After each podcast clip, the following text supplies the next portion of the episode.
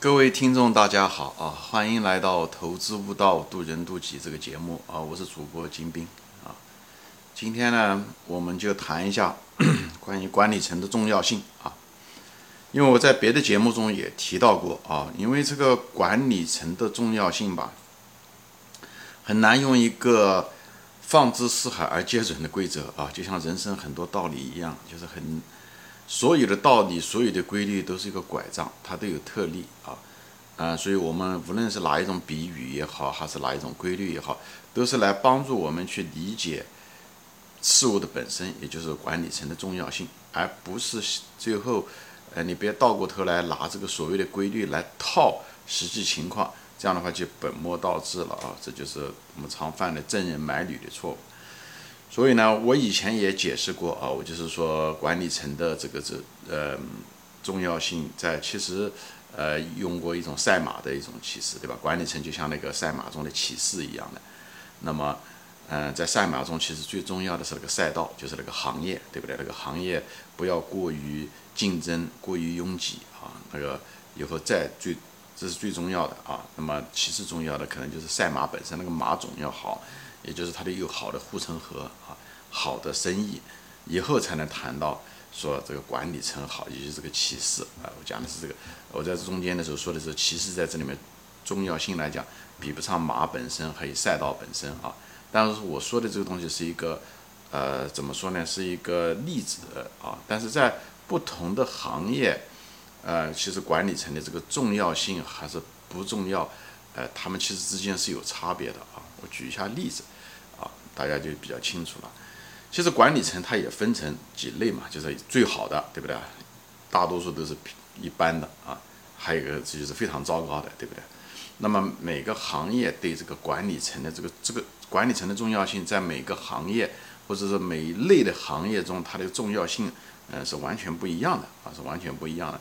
比方说说，呃，有些行业，比方说说，就是说它的生命周期已经处于非常衰退的情况下啊，就是赛道很不好。啊，老是要爬坡的情况下的时候，其实那时候你再好的管理层，你哪怕是 A 级的管理层啊，最优级的管理层，也无济于事啊，因为这个赛道本身就嗯爬起来很艰难，所以再好的管理层也不行。所以呢，你不要看到好的管理层，你就觉得这公司会好怎么样？这个就不对，你一定要看好这个赛道和行业本身，好吧？这个很重要。就是那那差的那你更不说了，对吧？所以，在这个衰败的行业中的时候，好的管理层是没有用的。所以在选股的时候，这一点要注意啊。还有的呢，就是，呃，马好的，比方说说茅台，对不对？它这个赛道也很好，生意也很好。这种茅台，那种情况下，它对管理层的要求就不是特别高啊。你只要是，呃，当然好是最好，A 级的是最好了，对吧？B 级的也可以啊，就是一般的管理层也可以啊。就是嗯，茅台这几十年一直在上涨，其实它的管理层，我个人认为。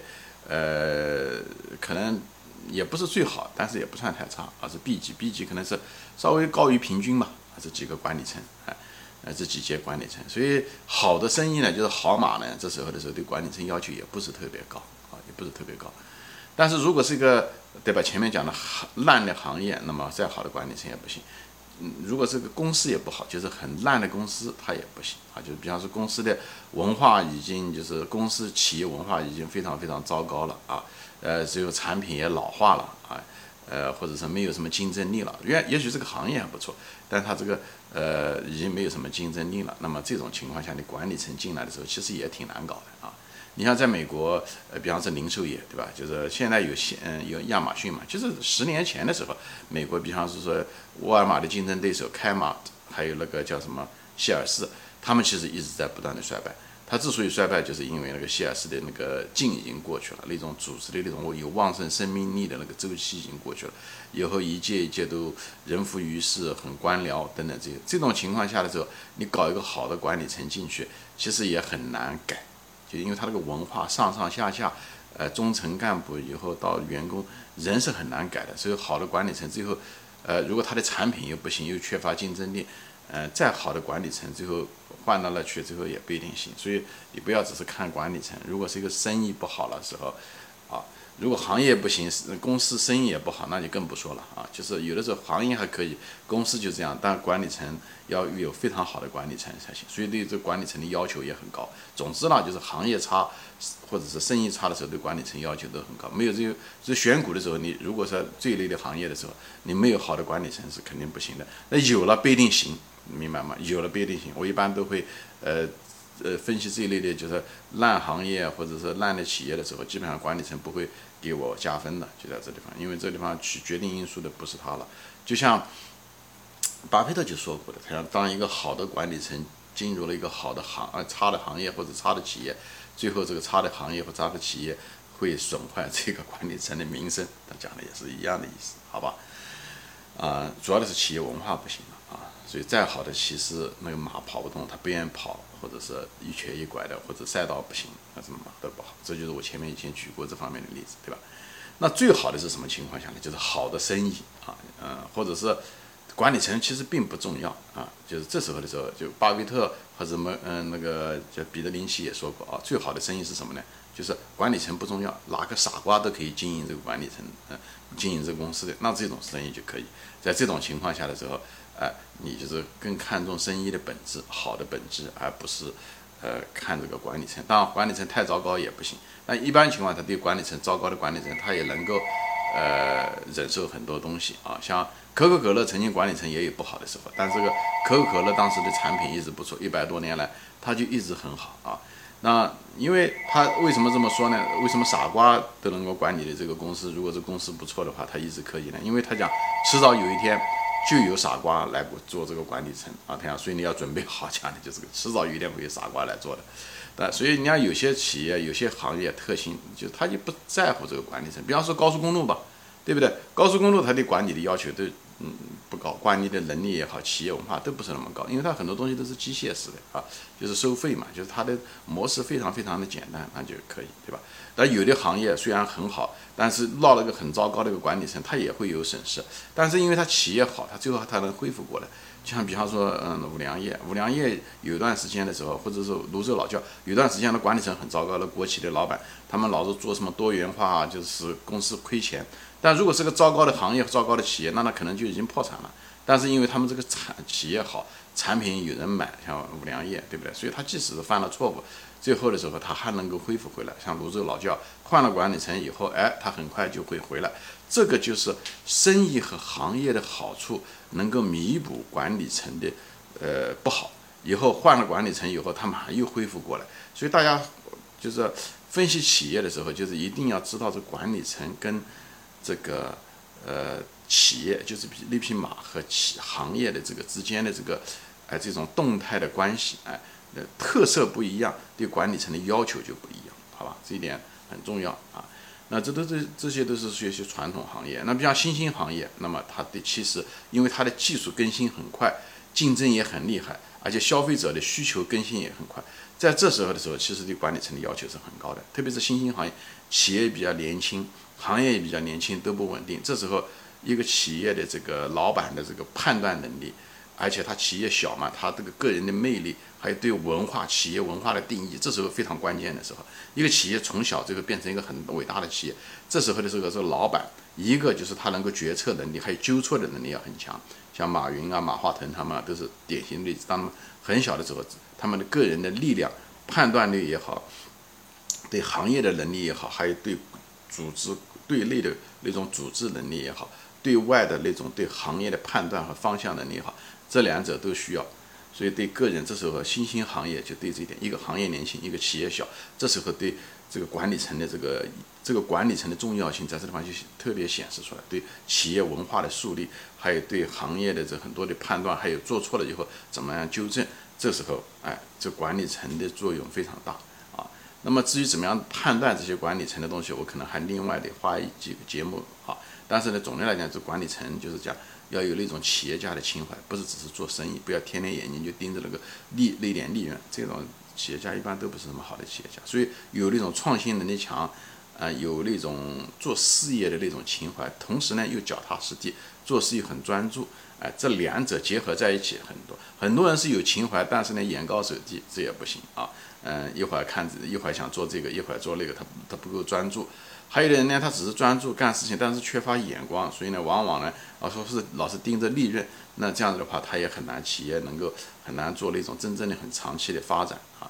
所以呢，在这地方我就不展开说了啊，我主要讲的是这个管理层在这个作用。所以在新兴行业中的时候，行业小、变化快，呃，对管理层的要求很高啊。嗯，你稍微决策错误，很可能就是一个致命的损失啊。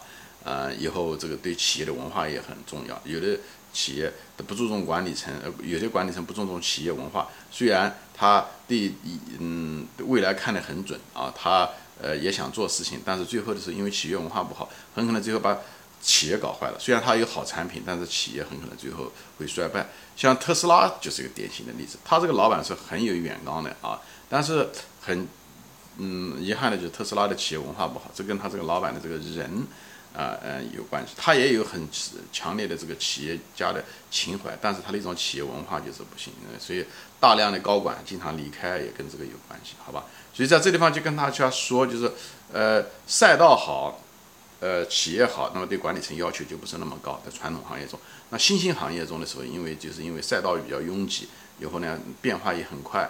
以后呢，每匹马也很小，这时候对管理层的要求就很高，好吧？企业文化，所以，呃，好的企业文化就是有有情怀，有企业家的情怀，同时有脚踏实地、专注，这样才能做好。像像那个曹德旺啊就是一个例子，对不对？像那个马化腾啊、马云啊，那相对来讲，这两点结合的不是特别好的，有企业家情怀，但是做事情的时候不是那么专注的人，最后失败的。像那个乐视的呃贾贾跃亭，也就是这样子。那像那个呃做事情也很专注，也有企业家情怀，但是呢，管理人的这能力比较差啊，就是自我意识太强，那就是特斯拉的这个老板，就是这个呃埃隆·马斯克这方面就不行，所以这个东西以后对企业都是会有影响，好吧？特别是现代的这个企业，就是都是一些不像以前的当年的时候是钢铁企业啊，呃，劳动密集型企业，是要对对这个啊，对对资产要求很高，当然这个对管理能力要求也很高。但是现在企业是轻资产，又会变化很快，这种情况下是对企业家的那种纠错能力，会对行业的判断能力要求很高。而且现在企业挣钱都不是靠有形资产挣钱，都是靠无形资产挣钱。那无形资产是什么？那很多情况下的人力因素很重要，所以人很重要。而人靠什么？人一个是靠管理制度，对不对？另外一个东西是看得见、看不见、摸不着的是什么东西？实际上就是企业的文化。所以这个企业文化很重要。而一个企业的企业文化跟这个老板特别有关系，特别是跟这个企业的初始的这个创始人很有关系。所以，一个企业的创始人，一个就像前面讲的，像马化腾、马云啊，他们这帮人，他能够对外，他能够看清楚行业；对内，他能够把树立一个好的一个企业文化。只有在这种情况下的时候，企业的这些无形资产，也就是人的力量、中层干部，每个人做事情的那种一种责任感，这些东西都会反映出来。所以企业最后赚钱是靠这个挣钱，呃，轻资产，特别是现在很多企业都是轻资产服务业，所以人的因素很重要，而人的因素就是管理和企业文化，所以这个东西都跟管理层有至关重要，好吧？行，今天就说到这里啊，就是大概谈一下子这个管理层的重要性啊，在每某些行业、不同的行业、不同的呃生意特性的企业它不一样啊，对传统行业还有对新兴行业。管理层的要求也不一样，而且管理层的能力各个方面它也有，是决策能力强，还是管理能力强，还是有他的情怀，还有他的对企业文化的树立，呃，这个方方面面都有不同的要求，好吧？行，今天就说到这里啊，谢谢大家收听收看，啊，我们下次再见，欢迎转发。